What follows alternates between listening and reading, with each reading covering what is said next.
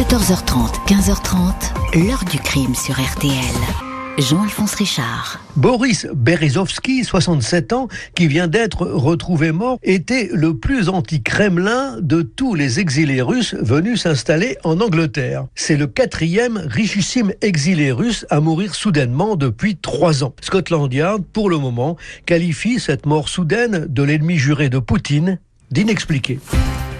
Bonjour, Boris Berezovski aura vu tomber autour de lui ses meilleurs amis, ses plus précieux conseillers, les piliers de sa garde rapprochée, une troublante série de morts naturelles, d'imprévisibles crises cardiaques, avant de succomber à son tour au début du printemps 2013 dans son manoir anglais.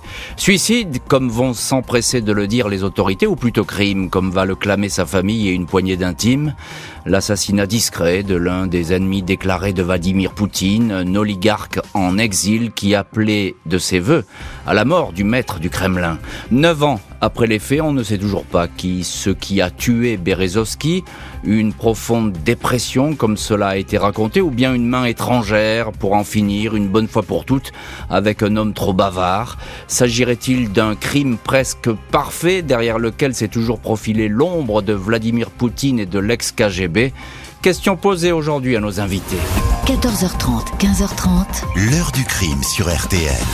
Dans l'heure du crime aujourd'hui, l'affaire Boris Berezovski, cet oligarque russe, ennemi juré de Vladimir Poutine, est retrouvé sans vie au printemps 2013 dans sa vaste maison à l'ouest de Londres. Fait-il partie de la longue liste de morts suspectes qui pourraient être téléguidées par Moscou? Ce samedi 23 mars 2013, peu après 14h30, Avi Navama termine son jogging dans les allées qui cernent Titnes Park, une grosse bâtisse accolée à un étang et posée dans la campagne d'Ascot, à une quarantaine de kilomètres de Londres. Le garde du corps attitré de Boris Berezovski, à son service depuis maintenant six ans, rentre dans la maison pour se changer. Navama, un ancien du Mossad, les services secrets israéliens, note tout de suite sur la table du salon la présence de deux téléphones portables de son patron. Il est intrigué car celui-ci ne s'en sépare jamais et répond immédiatement à ses interlocuteurs. Dans le cas présent, plusieurs messages sont restés sans réponse. Le garde du corps fait le tour des pièces, aucune présence de Berezovski jusqu'à la salle de bain qui est verrouillée. Il frappe à la porte sans succès, puis la défonce à coups de pied. Il découvre alors le corps de son patron, allongé sur le dos, apparemment sans vie. Avi Navama remarque que Berezovski porte son écharpe préférée en cachemire noir qui lui en serre fortement le cou, un autre bout de l'écharpe est resté accroché au montant du rideau de douche. Les secours sont appelés à 15h18, tout comme la police.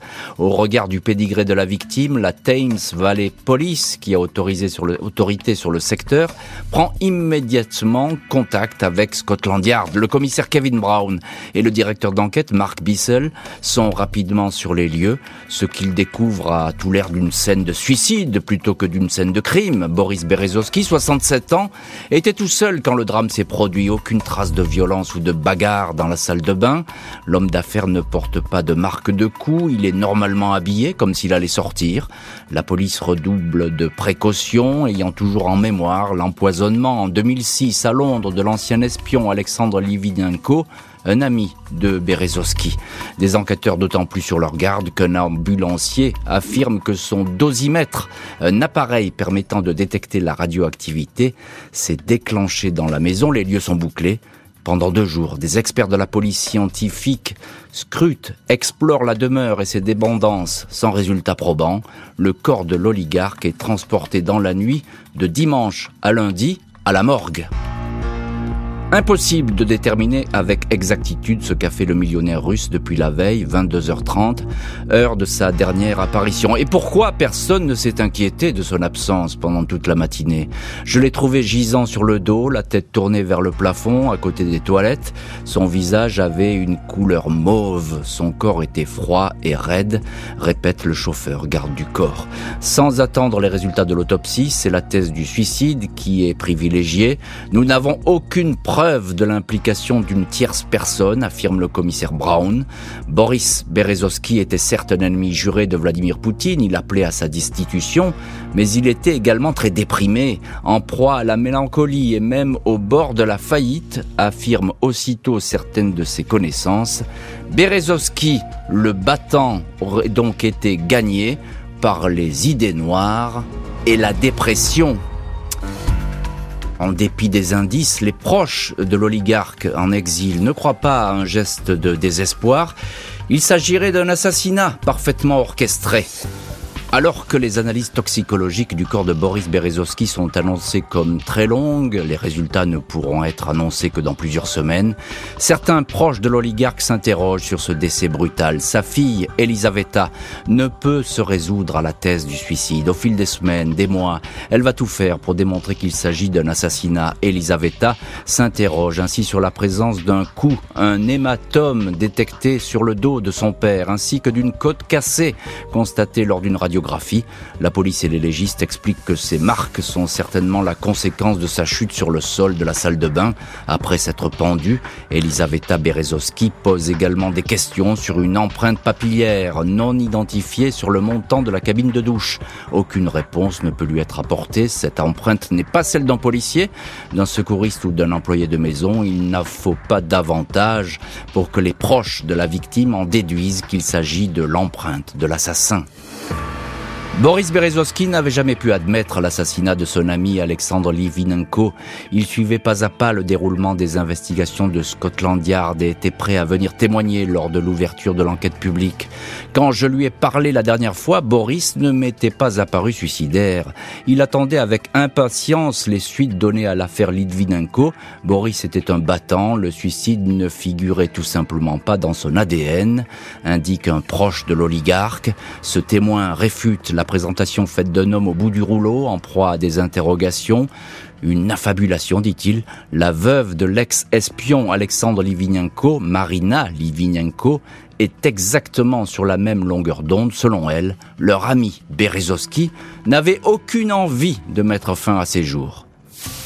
L'ancien chef de la sécurité de Berezovski, Sergei Sokolov, s'interroge lui aussi sur cette mort inexplicable. Selon lui, l'homme d'affaires était protégé par plusieurs agents de sécurité. La propriété de Titnes Bank était truffée de caméras de vidéosurveillance. Le week-end de la mort, le domaine aurait été déserté par la sécurité. Les caméras auraient été en partie déconnectées pour une raison inconnue. Aucune image ne serait vraiment exploitable. La police anglaise ne retient pas les déclarations de Sergei Sokolov faites à un journal anglais. Le fait est que Berezovsky vivait sous la menace à l'été 2012. Scotland Yard l'avait ainsi informé d'un projet d'assassinat. Le tueur arrivé à Londres était un Tchétchène. Par précaution, Boris Berezovsky s'était envolé pour Israël. Il y restera quelques semaines sous protection le temps que le suspect soit interpellé et discrètement expulsé du Royaume-Uni. Le fait est qu'à partir de la mort de l'ex-espion Litvinenko, les décès suspects se sont multipliés dans l'entourage proche de l'oligarque, comme si c'était lui et lui seul qui était visé. Dès le mois de novembre 2006, le Kremlin aurait décidé de s'en prendre à la nébuleuse Berezovsky. 1er novembre, Alexandre Litvinenko, que le millionnaire a installé à Londres, est empoisonné au polonium 210 les services russes sont clairement identifiés comme les commanditaires et les exécutants de l'opération. Quelques semaines plus tard, c'est au tour d'un autre proche de disparaître. Yuri Golubev, cofondateur du géant pétrolier Yukos, s'est retrouvé sans vie dans son appartement londonien. Cet homme de 64 ans était en parfaite santé quand il s'est éteint dans son sommeil une crise cardiaque. 12 février 2008, Badri Patarkashvili, 52 ans, le plus proche associé de l'homme d'affaires, un géorgien opposé à Poutine, ne se sent pas très bien après le dîner. Il se retire dans la chambre de son appartement à Londres. On le retrouve mort une heure plus tard. Le décès est déclaré suspect, puis la mort déclarée naturelle par la police du Surrey. Crise cardiaque, là aussi. Au Daily Telegraph, il avait confié « J'ai 120 gardes du corps, mais je sais que c'est insuffisant. Je ne me sens nulle part en sécurité. » Après la mort de son ami Badri, Berezovski se serait senti plus isolé que jamais. Et il aurait compris que le cercle de ses proches était en train de disparaître. L'un des enquêteurs indique Il était condamné à une vie solitaire, il n'avait nulle part où aller, il présentait que, pressentait que quelque chose de grave allait arriver. Interrogé par un journal, un ancien officier du MI6, le contre-espionnage britannique, confirme que les Russes sont passés maîtres dans l'art du crime parfait, ne laissant aucune trace suspecte sur le corps des victimes. Il va falloir attendre un an pour que le suicide de l'oligarque soit regardé sous un autre angle. Les constatations effectuées sur le corps de la victime laissent place à toutes les interprétations. Jeudi 27 mars 2014, le magistrat chargé du dossier Berezowski, le coroner Peter Bedford, annonce le résultat des investigations. Il indique que contrairement aux certitudes exprimées d'emblée par la police, celle-ci n'est plus sûre de rien. Le suicide n'est pas écarté, mais il n'est pas certain. L'homicide est possible, mais il ne peut être clairement établi. Position mi-chèvre, mi-chou qui ouvre la porte à toutes les supputations. Je ne dis pas qu'il s'est suicidé, je ne dis pas qu'il a été victime d'un homicide. Le niveau de preuve est tellement élevé qu'il est impossible pour moi de me prononcer, précise Peter Bedford. Une éclaircie pour la famille de la victime qui, lors de l'enquête, a témoigné de la soif de vivre de Berezowski. Un homme inquiet peut-être, mais pas suicidaire.